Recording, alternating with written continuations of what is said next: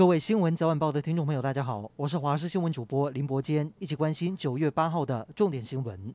今天新增九例确诊，其中七例是本土，而且有六例都跟新北市幼儿园的群聚感染有关。同时，基因定序也出炉，确定这起群聚感染就是 Delta 变种病毒。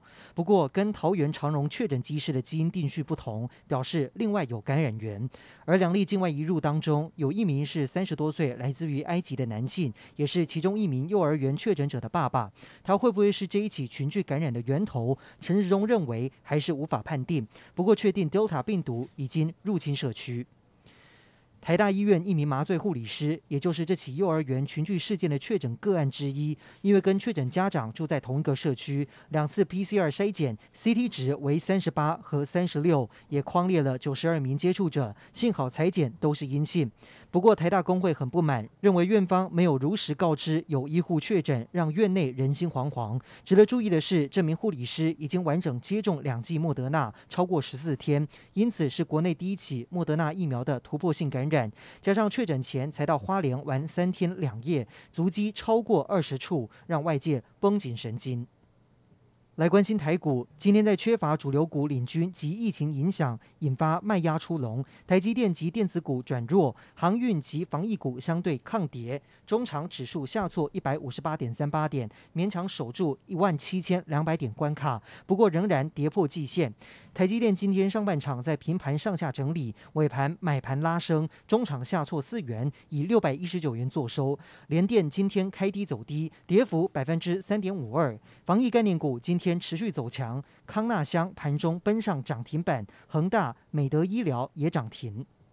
距离双十国庆只有一个月，内政部国庆筹备委员会今天公布这一次的主视觉设计以及设计理念。不过，为了因应疫情，内政部次长陈宗彦说，今年的典礼跟与会人数将降到四千人，比去年再减少一半。另外，如果真的不能在凯道举办，也会有非常用心的备案。台中发生八车连环车祸，一台大货车行经向上路六段时，疑似刹车失灵，在路口前突然追撞前方的轿车，接着又往前推挤，一共追撞七台正在停等红灯的车子。虽然幸运的是没有人受伤，但是所有驾驶都被吓坏。居民表示，车祸的地点是一个大下坡，常有大车开太快刹不住发生事故。原本装了区间测速之后，车祸减少，没想到现在又发生车祸。阿富汗武装组织塔利班宣布成立新政府，新政府的总理是作风低调的艾昆德，副总理是组织的元老巴拉达，另一位副总理兼内政部长则是由哈卡尼担任，他同时也是恐怖组织哈卡尼网络的领袖。